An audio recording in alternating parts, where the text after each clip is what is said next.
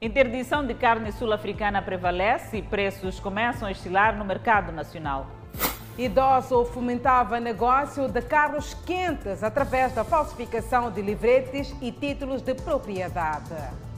Funcionários municipais entram em greve na autarquia de Angós, em Nampula. Felipe Nhusse e Emerson Nangagua aprofundam cooperação entre Moçambique e Zimbábue.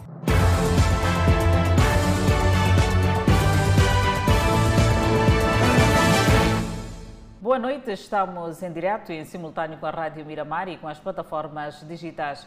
O preço de carnes nos diferentes talhos e mercados da cidade de Maputo começa a subir.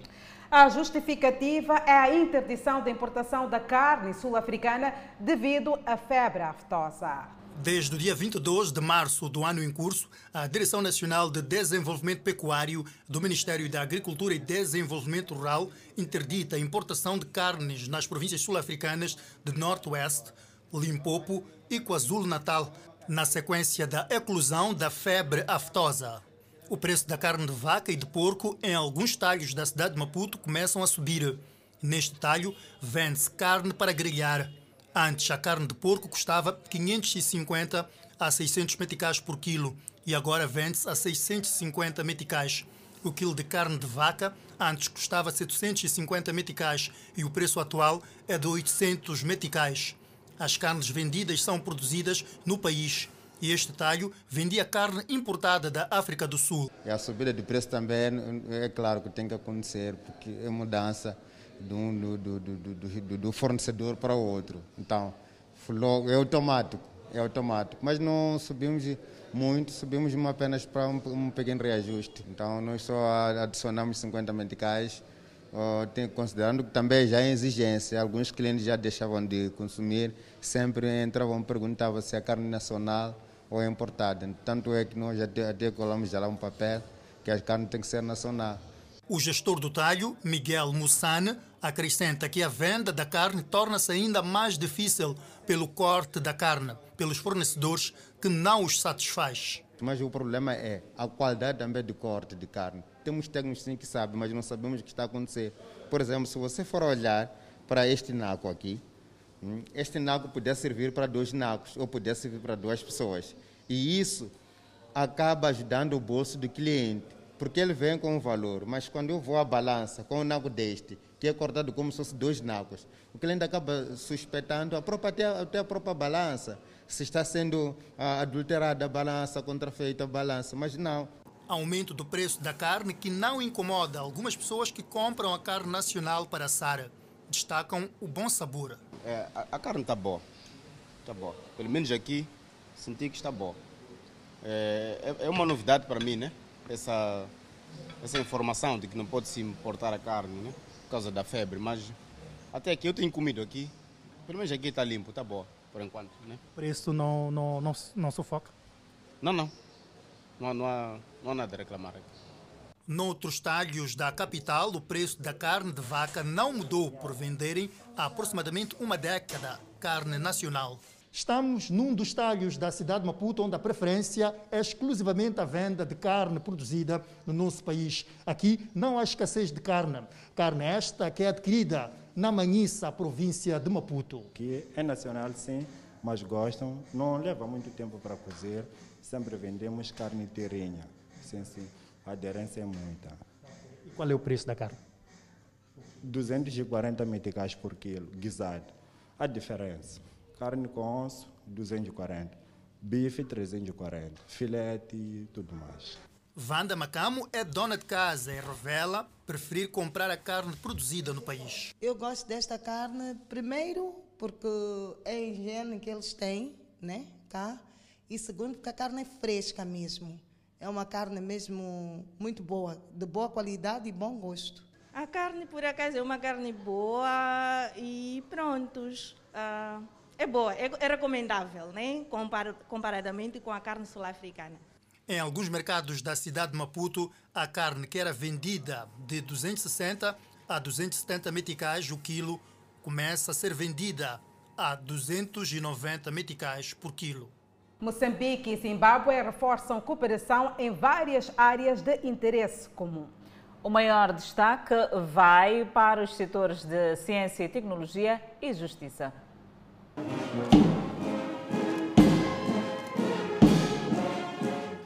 Relações bilaterais que duram já lá vão bons anos entre Moçambique e Zimbábue, que reforçaram a cooperação em várias áreas. Os dois países assinaram um acordo que transforma a Comissão Mista em binacional. O acordo na área de ciência, tecnologia e justiça e outro instrumento jurídico na área de busca e salvamento em acidentes aéreos nos dois países. Sendo o Zimbábue um país do Interlando, Moçambique assegura que o país vizinho não só se sirva do corredor da beira, como também estabelece ligações aéreas visando a flexibilidade na conexão com o mundo. Importa referir que, a par das áreas atrás referidas, há um enorme interesse comum de impulsionar a cooperação bilateral nas áreas da agricultura, turismo, saúde e ensino superior.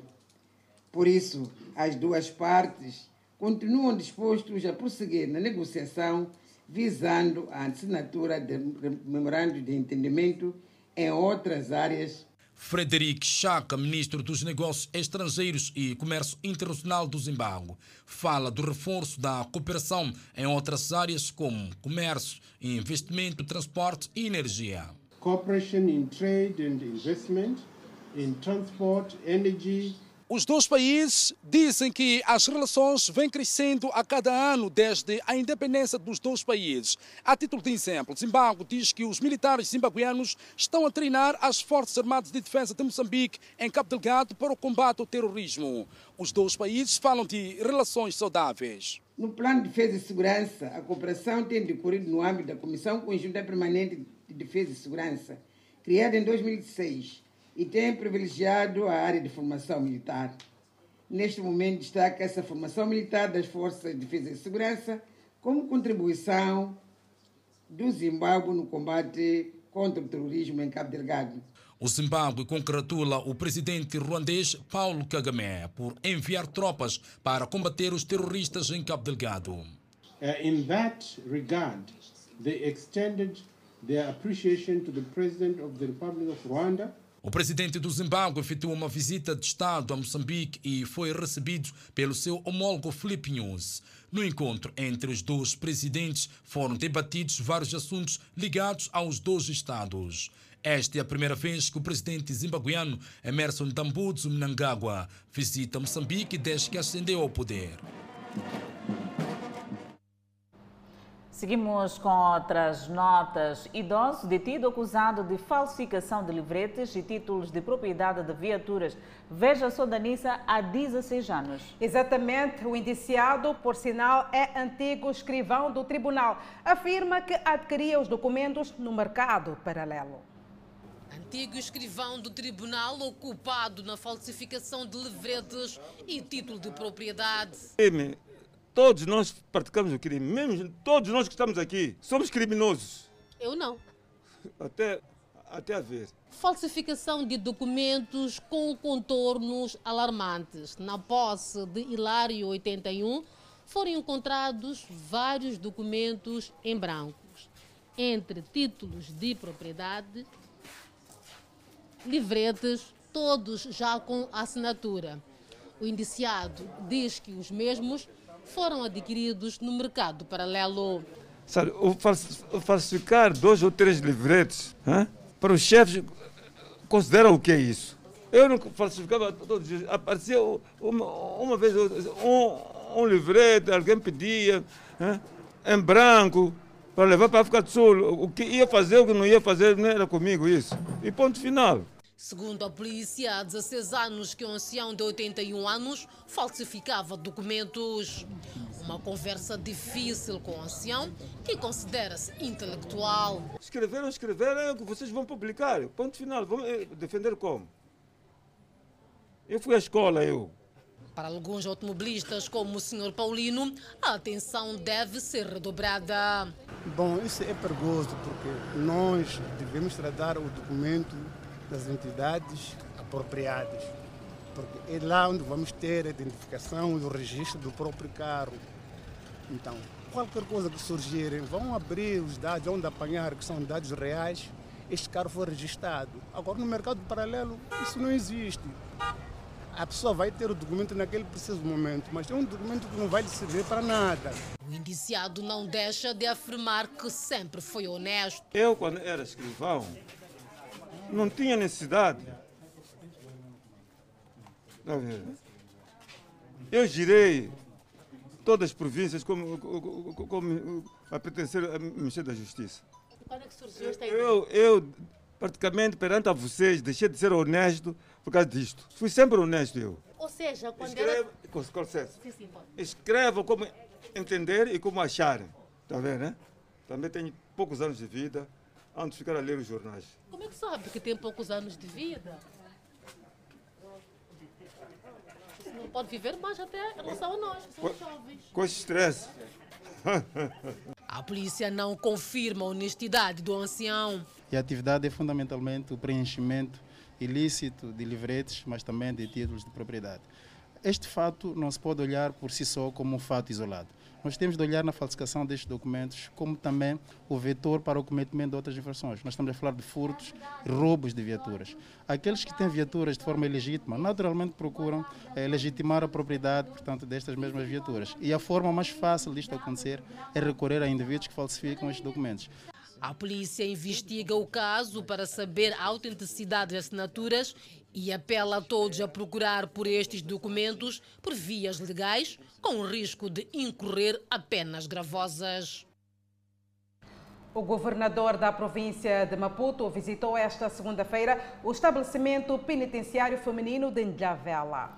Júlio Parruque se inteirou da produção em agricultura e avicultura, tendo também orientado a celebração do mês da mulher. Canto e dança na cadeia feminina. Ambiente de diversão para reclusas que cumprem penas na penitenciária feminina de Injavela. Diversão merecida por essas reclusas que produzem comida apostando na agricultura e avicultura. Resultados que apresentaram ao governador de Maputo província. Testemunhamos os talentos que tens na música, no trabalho, para a produção agrícola, criação de frangos e produção de ovos, para a melhoria da vossa dieta alimentar, assim como para a venda e geração de renda. Neste momento, produzimos para consumo. 60% vai para o consumo e 40% vai para a rentabilidade das outras atividades. Em relação às quantidades na produção, até esta altura produz-se um terço do volume que se pretende alcançar.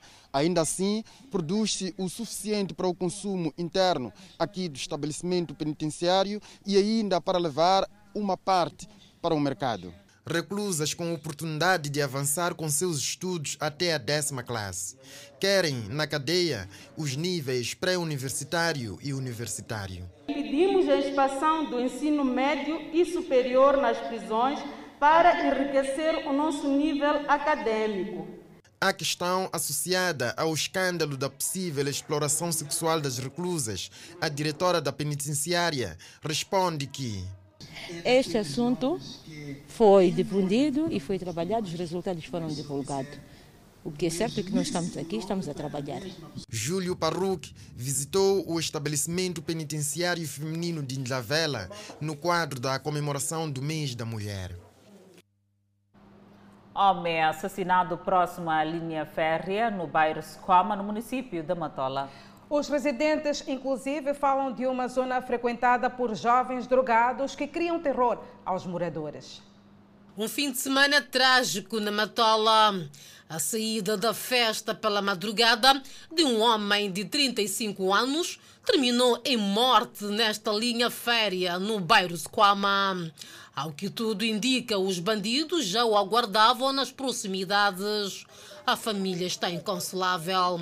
Acho que ele saiu fui ter com. Porque ele conta para o pastor trabalhar, a fazer nas obras. Já, ele saiu, acho que foi ter com um patrão dele. A volta, acho que ele saiu para já diversão, outra coisa. Já, acho que. Porque dizem que estava aqui, tinha uma festa e tal. Eu estava do outro lado, não estava aqui. Então, acho que depois de ter saído de lá é que aconteceu isso aqui. Sim, acho que é caminho de casa, porque a casa dele sempre é lá. Os vizinhos dizem ter ouvido barulho, mas por conta da festa que decorria ali perto, não se alarmaram. apongo manje ku swa ku epa ku endleka nchumu ku sa ku ni festa Dona Fátima relata que há dias em frente à casa desta, uma jovem quase perdia a vida nas mãos dos malfeitores, mas travada pela pronta intervenção dos vizinhos que ouviram os gritos. Quinta-feira va munhu frente ka le socorro Viver no bairro de Sequama precisa ser alguém com muita coragem. Ou seja, os relatos de assaltos e também ah, de assassinato crescem a cada dia. O último foi de um homem que foi assassinado precisamente neste local. Os moradores pedem a intervenção da polícia para que a situação seja estancada.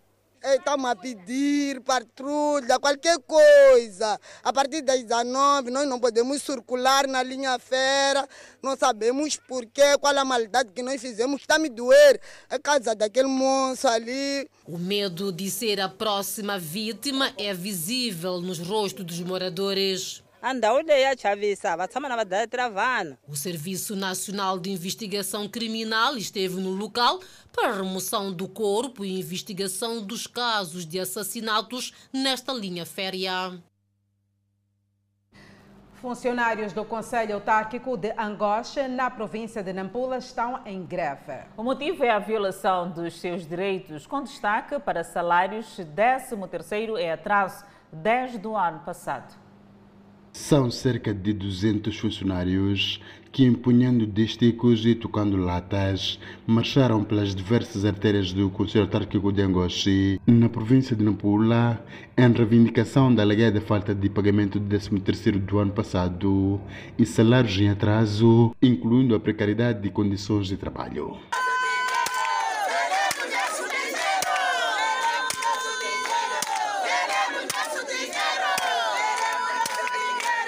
Em outras imagens que circulam nas redes sociais, aparecem os funcionários edil da autarquia de Angoche numa cerrada troca de mimos.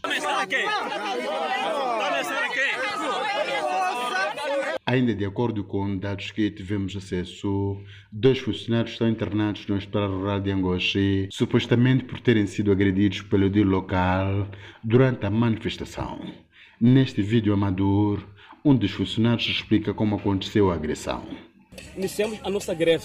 Só quando quisemos entrar aqui para levar o bem do Conselho, o bem material do Conselho Municipal, que é, que é aquele caterpillar que sai ali, pronto, o próprio motorista proibiu a chave, disse para não vamos entregar a chave sem orientação. Pronto, ele ligou para o, presidente, o próprio presidente, por sua vez o presidente, ele veio, pegou seu carro, subiu aqui diretamente, travou.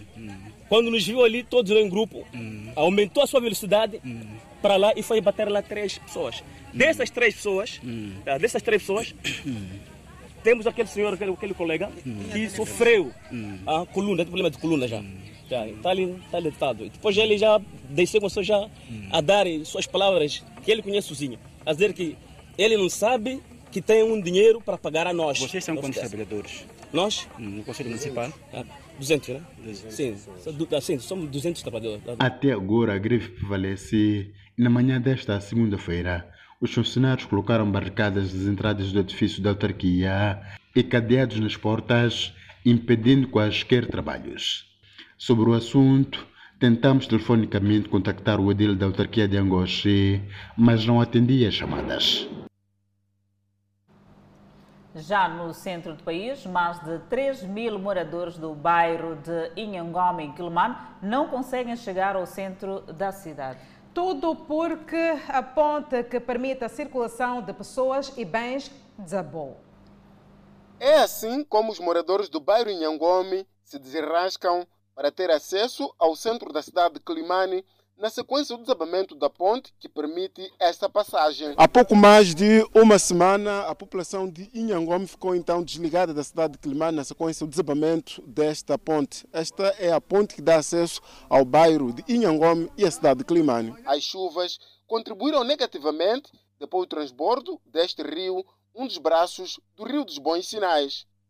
Às pressas, os moradores tentam a todo custo aproveitar do que sobrou da ponte para o acesso à cidade, pois, ao chegar à maré alta, estes são submetidos em canoas.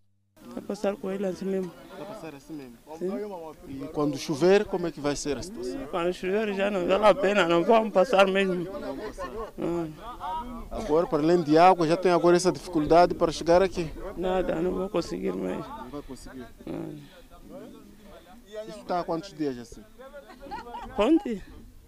Oh. Quatro dias, quatro dias para cinco dias mesmo.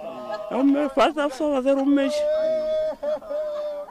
Margarida Lemos diz que esta situação agrava sobremaneira o acesso aos serviços básicos, como, por exemplo, a educação, saúde e água potável, serviços unicamente disponíveis no centro da cidade, colocando assim a população mais vulnerável. Difícil. No Gurumela de vez parou e boa boa já, graças a Deus. Este comerciante considera que o governo deve velar pela situação, uma vez que o sofrimento da população já é de anos. Quando a ponte demonstrava sinais de desabamento, no entanto, sem uma resposta antepada. A carregarmos assim, Nhangome, Nhangome, ponte Nhangome ser assim. Hã? Ajuda-nos lá. Põe essa, coloca aqui. Esse é amassado, é isso aqui. Hã? Amassado. É muito amassado isso aqui, irmãos. Isso aconteceu quando? Já está há quanto tempo assim? Acho que está um mês. Eu está chamando para dois meses assim. A sofrer, mesmo, a sofrer muito aqui. É, quando a água enche, enche, já é de canoa. Vejam lá isso aí, vocês de Miramar. Ah? Vejam lá. Fala para o governo nos ajudar aqui em Nhangome. A população do bairro Nhangome depende exclusivamente do centro da cidade para ter acesso aos serviços de saúde, educação e água.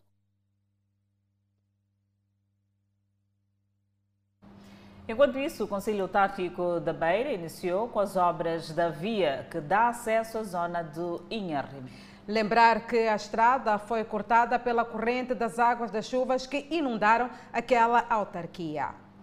Duas semanas após a queda das chuvas, o município da Beira já mobilizou seus meios para a reparação da via que foi cortada pela corrente das águas na zona de Inharimoe. O edil da Beira presenciou os trabalhos iniciais que consistiram no descarregamento dos moldes. Após terem sido descarregados os moldes, tal como as imagens documentam, os técnicos do Conselho Autárquico da Beira trabalham a todo o gás que é para a produção de manilhas que serão colocados no ponto onde foi cortada a via pelas águas das chuvas, que é para a reposição da via que liga a zona de Inharime, aqui na cidade da Beira. Albano Cariz afirmou que, uma vez terem sido identificados os caminhos das águas, há toda uma necessidade de fazer-se uma intervenção de modo a reparar a via e permitir que a comunidade circule à vontade. Estamos a descarregar aqui.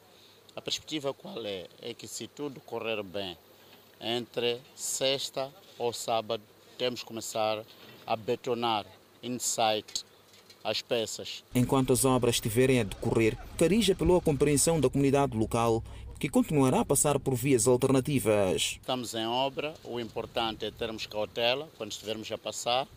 Provavelmente, se tudo correr bem, precisamos de mais ou menos 10, 15, 15 ou 20 dias para ter a cura dos prefabricados e logo a seguir a população estará livre de corte de estrada nesta via. A comunidade residente em Arime está satisfeita com a intervenção da idilidade e acredita que os trabalhos a serem executados no local poderão acabar de uma vez por todas com os problemas de corte na via pública em tempo de chuvas. Estou a gostar da iniciativa que está a acontecer, o que está a fazer o município, naquilo que estamos a ver aqui. Quando há chuva, sempre a gente sofre por causa de, de, de, de acesso, corta-se, faz o que, enche aqui na zona. Então, assim o município está a tentar minimizar. Estamos muito contentes, muito satisfeitos que já não vai acontecer mais o que aconteceu ano passado e este ano eu estou muito contente. Inharime é um dos bairros que registrou o maior número de famílias afetadas com as chuvas que recentemente inundaram esta urbe. Na escola primária local, estiveram mais de 150 famílias que abandonaram suas residências em consequência das chuvas. Especialista em energias renováveis considera que o gás é a maior energia de transição, numa altura em que Moçambique vive a era do gás. Pois é, o especialista falava esta segunda-feira durante a aula inaugural aos estudantes e docentes da Universidade Pedagógica de Maputo. O mundo assiste com preocupação ao aquecimento global com níveis assustadores. Um aquecimento acompanhado pelo uso de energias poluentes, ou seja, o mundo ainda depende em cerca de 80% do dióxido de carbono. Durante a aula inaugural a estudantes da Universidade Pedagógica de Maputo, o representante da Total Energias em Moçambique destacou o papel da África, em particular Moçambique, na transição energética. É, quando a gente diz isto, e que sabemos que 80% hoje da nossa energia vem do carbono, ou seja, é emissora de CO2, que é um grande contribuidor do aquecimento do, do planeta. Então, aí cai imediatamente o dilema da transição energética. Como vamos atingir isto, sendo que estamos hoje em dia com base de desenvolvimento amplamente, massivamente dependente do carbono.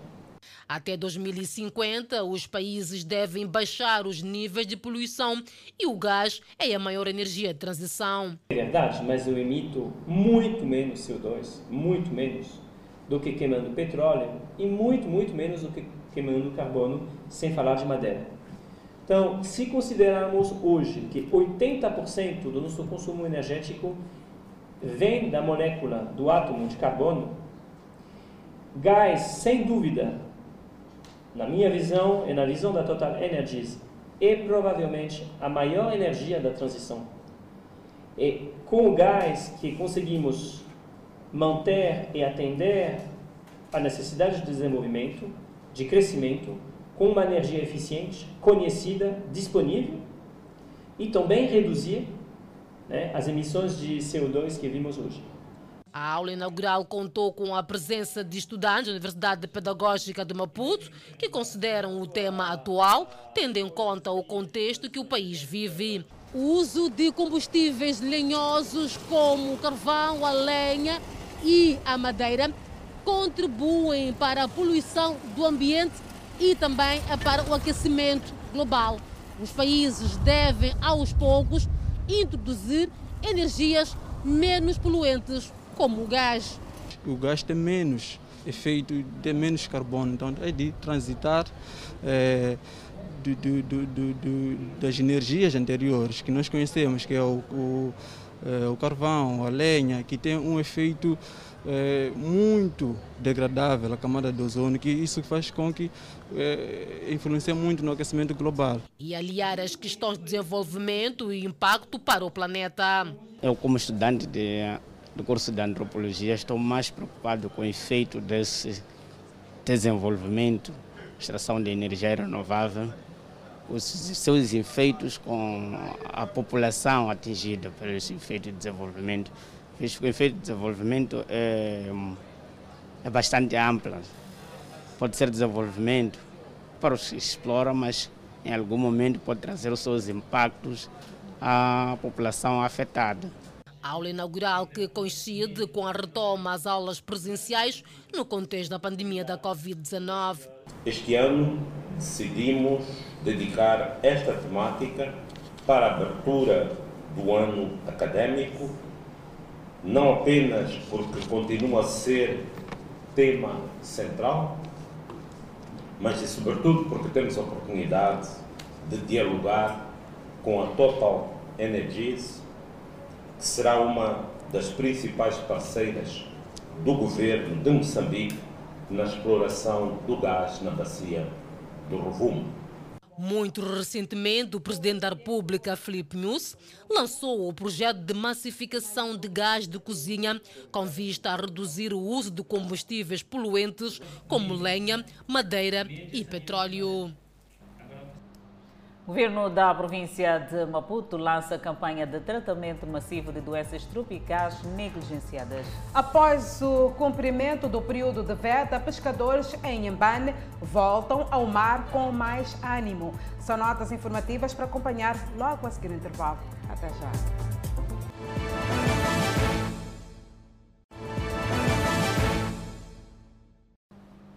O Fala Moçambique está de volta e com mais informação. Vamos falar sobre saúde. O governo da província de Maputo lançou a campanha de tratamento massivo de doenças tropicais negligenciadas. A campanha consiste na desparasitação, que vai se estender até o dia 8 deste mês. O filho de Naftal, criança, teve complicações intestinais associadas a parasitas. Foram momentos tensos. Tem lombriga, come muito. O problema é de comer muito, não assacia. Mas levou no hospital, no hospital lhe deu gota. Depois de gota, passou. As tinhas são outro tipo de parasitas que não pouparam a criança. Teve febre, mas daí ele levei para o hospital. Sim. Então as tinhas lhe causaram febre? Sim. São doenças de fácil prevenção e tratamento, porém negligenciadas. São doenças que podem ser tratadas com mínimo de recursos. Estamos a falar de mebendazole, praziquantel, são eh, antiparasitários que são muito disponíveis, são de baixo custo, porém a atenção não é, não é, não é das melhores. Doenças que vão perder palco na província de Maputo, onde o governador Júlio Parruc lançou campanha de tratamento massivo de doenças tropicais negligenciadas, com destaque para parasitoses intestinais. Os comprimidos serão também tomados e administrados nas escolas onde já estão lá as nossas crianças. Mas em toda parte teremos acesso à desparasitação. Com custo de 8 milhões, a desparasitação pretende alcançar cerca de 740 mil pessoas em todos os distritos de Maputo, província. As populações de Magude e Namaacha são o principal alvo. Nos distritos de Magude e Namaacha, pela prevalência queremos alcançar pelo menos 80% de toda a população. Crianças de 4 a 14 anos são um grupo-alvo. Inicia esta segunda-feira, no distrito de Donde, a implementação do sistema de vigilância demográfica. Para tal, perto de 55 mil famílias naquele distrito respondem às perguntas do inquérito populacional sobre a Covid-19. O inquérito que arrancou nesta segunda-feira enquadra-se no plano de respostas à pandemia da Covid-19, tendo em conta o surgimento de novas variantes da referida doença. Levado a cabo pelo Instituto Nacional da Saúde em colaboração com o Instituto Nacional de Estatística, o inquérito faz parte do pacote de intervenções multissetoriais com vista ao controle e contenção da propagação da doença no Distrito do Dondo e no país em geral. O lançamento do inquérito que ocorreu aqui no Distrito do Donto, na província de Sofala, visa conhecer com exatidão a situação real da saúde da população residente neste ponto da província de Sofala. Espera-se que o resultado possa ser conhecido em outubro deste ano, depois de 40 dias de trabalho. O delegado provincial do Instituto Nacional da Saúde em Sofala explica a escolha do Distrito do Dondo para o lançamento desta campanha. O Distrito de Dondo é, uma, é um dos distritos com características específicas em que possui população urbana e não urbana. E então essas foram algumas das razões que ditaram a escolha eh, deste distrito. Residente em Yamayabe, o senhor Dito Bulande mostrou sua satisfação por ter sido o primeiro chefe de uma família a ser inscrito no distrito do Dondo e, no fim, disse que irá sensibilizar os outros a participarem também no processo. Eu vou sensibilizar a população de Bar de Amã para abrir portas para receber nossa delegação. Do jeito que o senhor fez? Do jeito que o meu fez. O exemplo, claro, está comigo, senhor Dito. Tal como o senhor Dito Bulande, Pitanha Augusto estava feliz por ter respondido às perguntas do inquérito. Esse inquérito, para mim, sinto feliz, porque é boa coisa. Fazer eh, conhecer no terreno a realidade. As autoridades no distrito do Dondo, em Sofala, mostraram sua satisfação por terem sido pioneiros na campanha e apelaram à comunidade local a aderir. O privilégio que o distrito do Dondo teve é de ser o primeiro de receber este programa e, a partir daqui, fazer-se uma disseminação do programa perante essa investigação que vai ser feita. O que nós temos a dizer é um apelo a, aos munícipes, à nossa população, para que se entregue a este inquérito. Para além do controle e respostas à Covid-19, os resultados deste inquérito vão também permitir a tomada de melhores decisões em situação de surgimento de novas variantes. Cumpriu-se com sucesso os três meses do período de veda. Os pescadores em Inhambane voltam com mais ânimo às águas da Bahia para exercer a atividade. O momento é de alegria. Alegria para os pescadores que operam na Baía de Inhambane depois de terem cumprido três meses de veda, já foram autorizados para reiniciar com as suas atividades. O senhor José é pescador há mais de uma década. Ele diz que com a veda deu tempo para o peixe se reproduzir e poder crescer mais. Yeah, saiu o peixe mesmo no dia da abertura. Nem mesmo agora sai. Hum, o peixe cresceu. Yeah, mesmo agora vou para lá ver se vou recuperar novamente. Valeu a pena o período de venda? Valeu, valeu, muito mesmo. O peixe teve tempo para crescer e reproduzir? Sim, cresceu, cresceu. Os revendedores de mariscos também estão satisfeitos com a reabertura após três meses da veda. Dizem que marca-se o momento de reinício das suas atividades. Parece que o peixe não cresceu. Normal. Sim, cresceu, porque esse tipo de peixe não cresce muito, mas assim está normal. Onde é que vendem depois? Eu vendo aqui mesmo no Chicuque. Vale a pena o negócio? Mais ou menos. Essas outras senhoras que estão aqui sem peixe estão ainda à espera? Não, já compramos. É, aqui come, come. Agora mesmo que abriram, dá para fazer. Naquele período em que estavam de veda, como é que era? É, aqui era sofrimento aqui. Aqui não tinha nada mesmo de verdade, não tinha peixe. Não tinha peixe. As autoridades na Machixe dizem que não foi fácil fazer cumprir as orientações, pois alguns pescadores, maior parte usando artes proibidas, faziam-se ao mar de maneira clandestina. Nós fizemos na, quase nos locais de, de, de, quase de, de formação de pescas, onde estão localizados quase os barcos lá, ou outras partes onde vão pescadores a pé nós sempre fomos fiscalizando lá. E também com as denúncias mesmo da, da, das populações ou da comunidade de boa fé, sabendo que ali existe uma rede mosquiteira. Então conseguimos neutralizar até esse, este estado das matérias nocivas. Portanto, é um peixe de qualidade, é um peixe relativamente maior em relação ao início da, da veda e isto vai garantir o aumento da produtividade na nas nossas cidades. São dezenas de artes que hoje foram incineradas. Três indivíduos estão detidos em Nampula indiciados no roubo de motorizadas e acessórios. Na posse de duas motorizadas e vários acessórios deste meio de transporte, os três jovens foram detidos na área da 4 Esquadra da Polícia, bairro de Nomticlio, a cidade de Nampula. O porta-voz da polícia, Zacarias Nakut, precisou que um destes indivíduos há muito vinha sendo procurado por cometimento de vários roubos motorizadas nos diversos bairros. A cidade de Nampula tem sido alvo de, de furto de, de motorizadas eh, e, e, por essa condição a Polícia da República de Moçambique tem desenvolvido atividades de, de investigação, de patrulhamento com vista a, a, poder sanar este, este tipo de evento.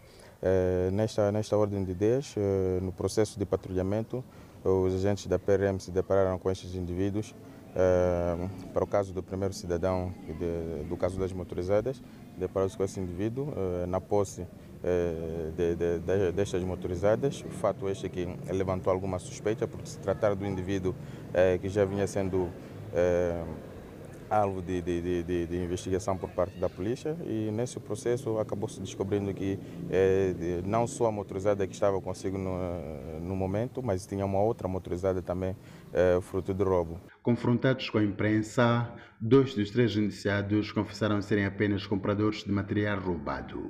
Fomos até na casa da pessoa que me vendeu, até na casa dele, não encontramos ele. Quando cheguei aqui, entrei aqui na cela, a polícia liga para o número que ele me dava. Ele disse: já ouvi que você está preso através daquela moto, fica com seu processo ou chave, que ele disse.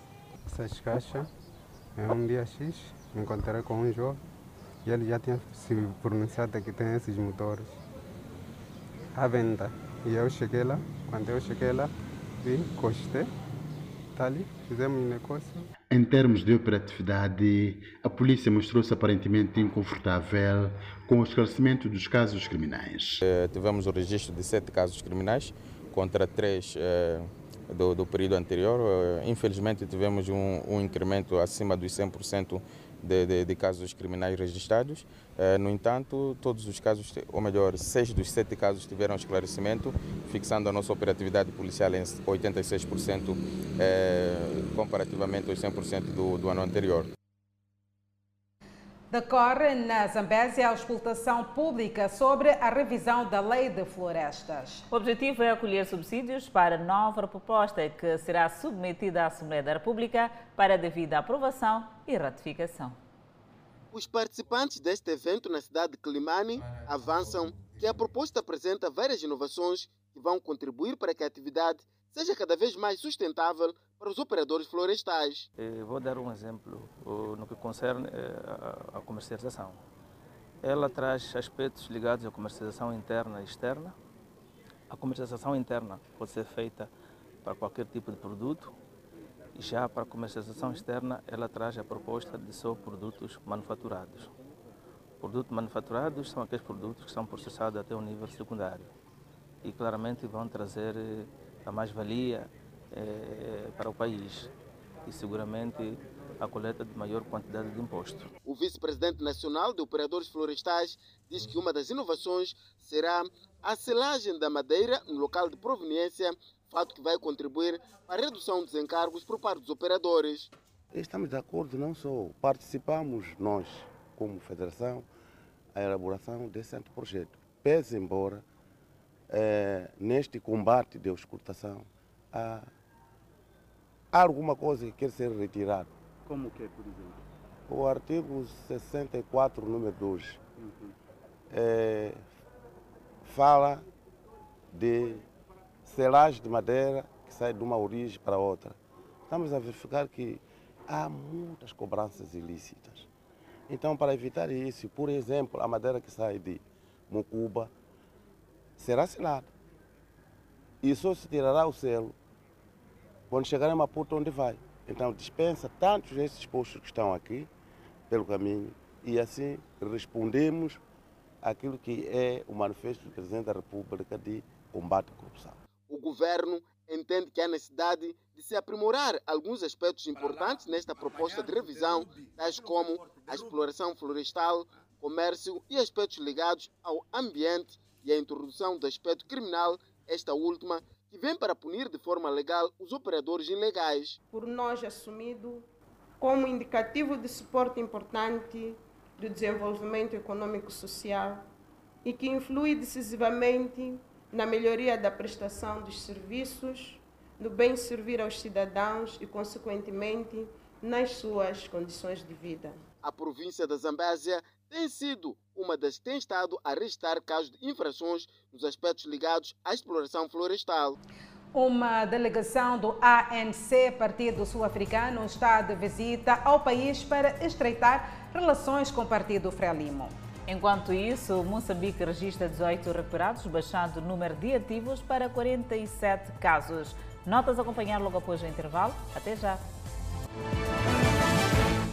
De volta ao Fala Moçambique, agentes alimentares de saúde recebem meios para difundirem as boas práticas para a nutrição infantil. As mensagens serão disseminadas por meio de rádios e bicicletas. Com estes meios circulantes, estão assim garantidas às comunidades o acesso às mensagens sobre as boas práticas de nutrição nas crianças e tem como alvo mais de menores de idade até aos 59 meses. Um dos objetivos principais é garantir que as comunidades possam ter uma boa alimentação. Para tal, os ativistas serão munidos de várias capacidades, de forma então a dotar as comunidades a boa alimentação através de uma culinária. Dalina Santos, uma das beneficiárias dos meios circulantes, avança que os meios ora entregues serão a mais-valia na disseminação de mensagens sobre as boas práticas alimentares para que sejam evitados casos de desnutrição crônica em crianças que se registram nas comunidades por falta de bons hábitos alimentares. Quando encontrar crianças, crianças pequenas de zero, de mulher grávida, para ajudar a fazer papa, quando encontra criança pequena para fazer papa. Os agentes alimentares de saúde acreditam que com o meio de que já dispõem vão contribuir para a redução de casos de desnutrição crônica nas comunidades onde estão a trabalhar. Essa bicicleta vai me ajudar às distâncias e também carregar também material panela e outras coisas, e também distâncias. A secretária do Estado na Zambésia entende que a entrega dos meios circulantes aos agentes alimentares de saúde vai contribuir para a redução dos casos diagnosticados de desnutrição em crianças. Este material será usado pelos ativistas para a divulgação de mensagens e realização de sessões de demonstrações culinárias durante os meses de trabalho e no final do projeto, este será devolvido aos serviços de saúde para a continuidade das ações ao nível dos governos distritais. O sucesso deste programa exige a participação ativa de todos rumo à redução da desnutrição crônica. Estas ações estão integradas num plano do governo junto dos seus parceiros ao levar a cabo para a redução de casos de desnutrição crônica na província da Zambésia. Moçambique registrou 18 recuperados, elevado cumulativo para 226.094. O país tem dois internados. Nas últimas 24 horas, uma pessoa testou positivo para a Covid-19. Moçambique tem um cumulativo de 225.267 casos positivos, sendo 224.898 de transmissão local e 369 importados. O país não registrou óbito, mantendo o cumulativo de 2.200 vítimas mortais. Moçambique tem 47 casos ativos da pandemia viral. Seguimos com mais notícias. Uma delegação do ANC, Partido Sul-Africano, está de visita ao país para estreitar as relações com o Partido Frelimo. Durante o primeiro dia de visita, o ANC manifestou preocupação com os ataques terroristas na província de Cabo Delgado. Nos últimos dias, o terrorismo tem vindo a preocupar vários países da região e não só. Esta segunda-feira, uma delegação do ANC foi recebida pelo secretário-geral da Frelimo, Roque Silva. A chefe da delegação, Lindewi Zulu, manifestou solidariedade para com as vítimas do terrorismo no país. And we were pained by what we heard. E nós sentimos dor daquilo que nós ouvimos. Nós queremos que os nossos povos, tanto na África do Sul como em Moçambique, para que compreendam, portanto, a, a dor que o, terrorismo traz. E a importância de que este assunto, portanto, é, no, é entre África do Sul, Moçambique e a região no, na sua totalidade. O Congresso Nacional Africano quer ainda estreitar as relações com as organizações sociais da Frelimo. A nossa reunião vai continuar depois do encontro com o, o camarada secretário-geral, onde vamos iremos discutir o futuro das nossas relações, fortalecimento da, das relações entre partidos, o fortalecimento das ligas juvenis dos nossos partidos, o fortalecimento das ligas femininas dos nossos partidos, incluindo os nossos veteranos. Os dois países mantêm igualmente fortes laços históricos e políticos consolidados na luta contra o apartheid e no acolhimento que Moçambique deu a figuras do ANC. O Partido Frelimo diz ser pertinente o estreitar dos laços de amizade. Essa visita vem uh, constituir um momento de retomada dessas relações. Como devem imaginar, por causa da situação da Covid-19, os nossos partidos ficaram com muitas limitações de terem um contacto físico, apesar das relações feitas à distância, através de outros mecanismos, mas era importante termos essa relação direta, física e manifestarmos os nossos apoios, solidariedade e irmandade de forma presencial. A África do Sul é um dos principais parceiros econômicos de Moçambique e, a nível dos investidores estrangeiros no país, tem estado entre os primeiros 10 lugares nos últimos anos. A Embaixada do Japão e o governo de Moçambique assinaram em Maputo um acordo de doação sob forma de troca de notas. O que se quer é o fornecimento de equipamento de controle e monitoria de fronteira. Com o objetivo de fortalecer a capacidade moçambicana de controle de fronteiras e contribuir para o desenvolvimento socioeconômico, Moçambique e Japão assinaram um memorando para o fornecimento de equipamento de controle e monitoria de fronteiras. Com o objetivo de fortalecer e controlar a fiscalização fronteiriça no nosso país, sobretudo nas províncias de Cabo Delgado e do Niassa.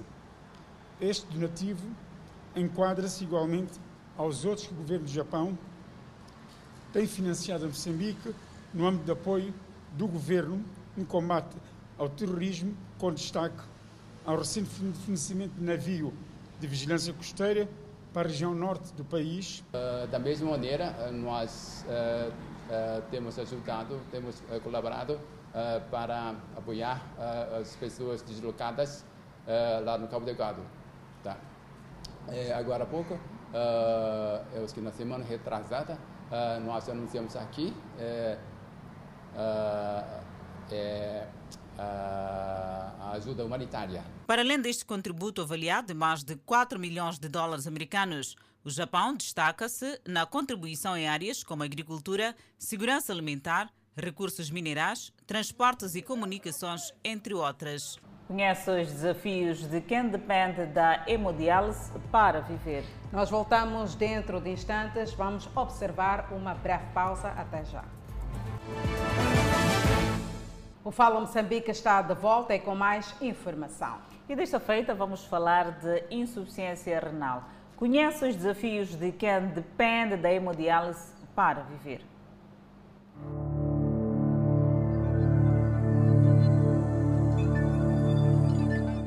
Afinal, há quanto tempo iniciou o tratamento da tensão e diabetes, que viria a terminar no diagnóstico da doença renal? 2012. Estava a fazer. Foi por causa da tensão? Sim, tensão e diabetes, né? Então, depois daí, pronto, já fui adicionando uh, problema de coisa, de, de coisa, de rins, insuficiência renal. Numa doença crônica como esta, o apoio da família é indispensável. Bem, a minha filha, outra que foi no estrangeiro, foi. Uh, quando foi, eu já estava doente, mas não muito assim, né? Sim, quando ela foi, ela tinha conhecimento que eu estava doente. Sim. E a outra? A outra também. Sim, só que acabou ficando aqui, né? Sim. Tem tido apoio da parte delas? E... Sim, tenho tido, sim. Por isso estou aqui, estou perseguindo esse apoio, porque eu estando na beira será muito difícil, né?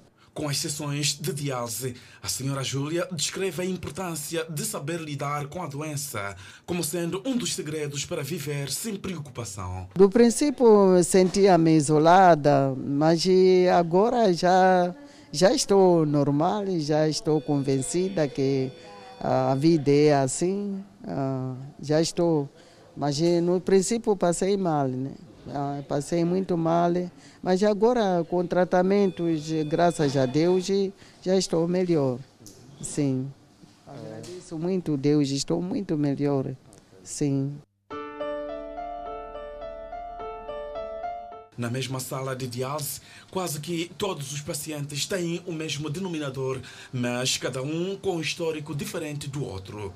A jovem Esther Daniel, de 29 anos de idade, é uma das mais novas pacientes com a doença renal. Vim visitar minha mãe. Estou a viver na África do Sul, vim visitar minha mãe. Não levei muito tempo daí quando tive a malária. Este mês passado, fevereiro. Estive aqui em fevereiro, já não me lembro, não me lembro a data, mas neste domingo que vem vou completar um mês. Ela mora e estuda na África do Sul. Após efetuar uma visita à sua mãe em Moçambique, a malária teria sido o caminho que fez-la descobrir a doença de rins. Entrei aqui através da malária complicada. Daí fiquei de baixa duas semanas. Depois de duas semanas é quando descobriram, este ano, esse mês, é quando descobriram essa doença. Comecei com tratamento. Hoje é o oitavo dia eu a fazer. Daí a malária me causou problemas dos rins. E quando descobriram de que a malária me causou problema dos rins. E como é que se manifestava a doença antes do diagnóstico? Começou a encher minha barriga, minha coluna, encheu também a doer. Investigaram, apanharam de que tinha que fazer hemodiálise. Depois de dois dias, de ter feito dois dias, minha barriga começou a baixar, as dores também se diminuíram. Hoje não estou a sentir mais dores, a barriga abaixou-se completamente e a coluna também, onde estava inchado, abaixou. Baixaram os inchaços, mas ainda há dificuldades devido aos aparelhos que ainda carrega. Está tudo bem, já caminhas à vontade, fazes as tuas atividades normalmente? Faço, uma, caminhar de caminho, mas não tão bem assim, porque ainda tenho isso aqui que me puseram aqui para poderem ligar, para poder me lá fazer um tratamento. Não, quando tiram, só, tiram só tiram esses tubos, aquele aparelho ficam, quando eu for a ver no dia seguinte, tem que ligar ali para fazer, poder fazer tratamento. A patologia chegou com agressividade para a jovem Esther. Como que é lidar com esta doença? É difícil. É muito difícil porque quando já começam as dores, você quase toda hora estás com as dores, não consegues fazer nada. Doer do jeito que, não sei do, nas outras pessoas, mas no jeito que a mim me pegou, minha barriga ficou inchada, doer, coluna, eu não conseguia nem andar. A família ficou em choque, mas o apoio nunca faltou. Como que a família recebeu a notícia que estavas com esta doença? Ah, normal, se sentiram mal até agora, ainda não estão bem, mas só decidiram que eu continuasse com o tratamento. Tratamento que pode devolver a razão de viver. São no total 80 doentes com a doença renal aqui nesta sala, que são divididos em turnos. Neste momento, estão 12 camas ocupadas para receber este tratamento, uma função que é desempenhada através do rim mas este rim, devido à sua deficiência, acaba sendo substituído por estas máquinas. A Assembleia da República de Moçambique ainda não aprovou a lei para o transplante de órgãos humanos. Daí que a esperança destes doentes é mesmo através destas máquinas que vai renovando a autoestima a cada sessão de tratamento. Um tratamento que não é muito fácil de ser feito e os números são exorbitantes para o tratamento.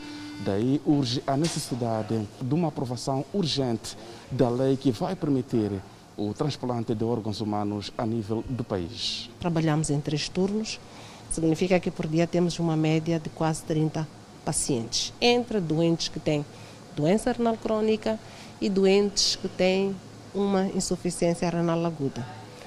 Os doentes que têm doença renal crônica são os que estão em maior parte, porque são aqueles que têm esta doença por toda a vida, enquanto aqueles doentes que têm insuficiência renal aguda são aqueles que, por doenças agudas que aconteceram, acabaram afetando o rim, como é o caso das malárias, das complicações da diabetes, das gastroenterites, dos acidentes de viação. Esses são a minoria, portanto, na nossa unidade de hemodiálise. No total, neste momento, estamos com cerca de 80 pacientes em tratamento de diálise. Enquanto a lei ainda não estiver aprovada, a médica do setor recomenda a preservação dos rins devido aos custos para o tratamento da doença. Vamos ao câmbio do dia. O dólar está a 63,20 meticais a compra e 64,46 meticais a venda. O euro está a 69,54 meticais a compra contra 70,93 meticais à venda. Por fim, a divisa sul-africana, o RAND, que está a 4,33 meticais à compra e 4,41 meticais à venda. Seguimos com mais notas. Volvidos três anos de governação no atual mandato, a Assembleia Provincial de Tete diz estar satisfeita com o cumprimento do plano de governação do Conselho Executivo Provincial. A satisfação foi manifestada neste encontro entre este órgão fiscalizador e a sociedade civil, onde as partes avaliavam não apenas a intervenção do governo nas preocupações da população, como também da relação entre os órgãos governamentais e a sociedade civil na província. O presidente da Assembleia Provincial indicou realizações que julga terem impactado positivamente na vida social da população. Por exemplo, se formos a ver, eu não tenho números aqui, eh, há um aumento considerável de fontes de água. Eh, em relação à saúde, é visível eh, ver que os partos institucionais aumentaram. mesmo o número das unidades sanitárias também aumentou. No setor de educação, eh, os efetivos escolares aumentaram, salas de aulas aumentaram. Apesar dessas realizações, Mafunga reconhece que durante os três anos o plano de governação teve que ser reajustado para responder à situação pandêmica que assolou o país e o mundo em geral. É verdade que eh, já durante a fiscalização notamos que há um e outro desafio que está acontecendo no terreno, né? Porque porque às vezes é, quando uma determinada atividade devia ter terminado num determinado período, mas está a terminar no, outro período. A sociedade civil pretende implementar através de um memorando assinado com a Assembleia Provincial o rastreio da despesa pública a nível dos distritos e não só. Nós temos estado a colaborar na questão de, de, de fiscalização da, da, despesa pública, não é? Até porque também essa abordagem da, do rastreio da despesa pública ao nível dos distritos ou mesmo a nível da província de Tete, uh, pode-se dizer que é uma questão nova, uh, em que nós vamos precisar uh, de, algum, de algum tempo para assimilar. Apesar de ser saudável a relação entre as organizações da sociedade civil e as entidades governamentais a nível da província de Tete, uma das questões que se coloca como um grande desafio tem que ver com a questão do acesso à informação. A coordenação entre as duas partes, a coordenação é, é boa, ainda que eh, ela pode ser, pode ser, pode ser melhorada. Uh, tendo em conta que uh, não tem sido muitas vezes fácil de, de ter acesso à, informação sobre, sobre, sobre essas questões. Para além da pandemia da Covid-19, os eventos naturais, como é o caso das cheias de 2019 e da passagem da tempestade tropical Liana, afetaram negativamente o presente plano de governação. Presidente da França diz que novas sanções à Rússia são necessárias. Uma nota informativa para acompanhar logo a seguir o intervalo. Seguimos com a previsão do estado de tempo para as próximas 24 horas. No norte do país, Pemba 31 de máxima, Lixinga 25 de máxima, Nampula 33 de máxima. Seguimos para o centro do país. Tete com uma máxima de 37, Quelimane 33, Chimoio 30, Beira 32. Já na zona sul do país, Vilanculo de máxima poderá registrar 31. A mesma previsão está para Inhambane, a cidade de Xaixai, assim bem como a cidade de Maputo, irão registrar 36 graus Celsius de máxima. De volta ao Fala Moçambique, o presidente francês Emmanuel Macron disse que uma nova rodada de sanções contra a Rússia é necessária. Disse ainda que há indicações claras de que as forças russas foram responsáveis pelos assassinatos de civis na cidade ucraniana de Bucha. Macron diz haver sinais muito claros que apontam para crimes de guerra e de que se tratava do exército russo em Bucha. Para Macron, o que aconteceu em Bucha exige uma nova rodada de sanções e medidas muito claras. Essas novas sanções devem visar carvão e petróleo, disse Macron, que enfrenta uma batalha pela reeleição este mês. A Rússia negou este domingo que suas forças sejam responsáveis pelas mortes de civis na cidade de Bucha e disse que a Ucrânia fez uma apresentação para a mídia ocidental. A economia da Rússia está a enfrentar a crise mais grave desde o colapso da União Soviética em 1991, depois que os Estados Unidos e seus aliados impuseram sanções incapacitantes devido à invasão da Ucrânia pelo presidente russo Vladimir Putin a 24 de fevereiro. Continuamos a falar desta guerra na Ucrânia e vamos falar sobre os enterros, Adelaide. É verdade, Danissa, moradores da cidade de Mariupol, no sudeste da Ucrânia, foram vistos a enterrar seus vizinhos no quintal entre edifícios residenciais fortemente danificados. A cidade portuária está sujeita a intensos combates entre forças russas e ucranianas há semanas. E, de acordo com moradores, muitos civis foram mortos e ainda há muitos corpos em apartamentos. Muitos cavam sepulturas em crateras de conchas por ser mais fácil de cavar. Dezenas de milhares de civis estão presos há semanas com escassa comida, água e outros suplementos na cidade que já abrigou 400 mil pessoas, mas foi devastada pelo conflito. De acordo com as Nações Unidas, mais de 4 milhões de pessoas deixaram a Ucrânia desde os combates começaram a 24 de fevereiro, quando o presidente russo Vladimir Putin enviou tropas para a Ucrânia para o que ele chama de Operação Militar Especial para desmilitarizar o vizinho de seu país. O país ocidental chama isso de uma guerra de agressão não provocada. A Rússia diz que a região sudeste de Donbass, onde apoia os separatistas desde 2014, é agora o foco de seus esforços militares. A cidade portuária de Mariupol, sitiada e bombardeada no mar de Azov, tem sido seu principal alvo na região. Forças de segurança de Israel e manifestantes palestinos entram em confrontos na cidade velha de Jerusalém. A polícia israelita prendeu 10 suspeitos por desordem e agressão à polícia na noite de domingo. Durante os distúrbios, um polícia ficou ferido. As tensões aumentaram nos últimos dias depois que agressores palestinos mataram os israelitas em ataques separados em todo o país. As forças israelitas mataram três militantes palestinos num tiroteio na Cisjordânia, ocupada no início de sábado, aumentando os temores de uma nova escalada de violência durante o mês sagrado muçulmano do Ramadã. A mídia israelita diz que quatro membros de uma unidade de contra-terrorismo da polícia israelita ficaram feridos, um deles gravemente. As tropas foram atacadas enquanto tentavam prender supostos militantes no norte da Cisjordânia. Sábado marcou o início do Ramadão, o mês de jejum. No conflito Israel-Palestina, o Ramadã tem sido frequentemente um período de decréscimo, atrito e confronto. É desta maneira que colocamos ponto final ao Fala Moçambique.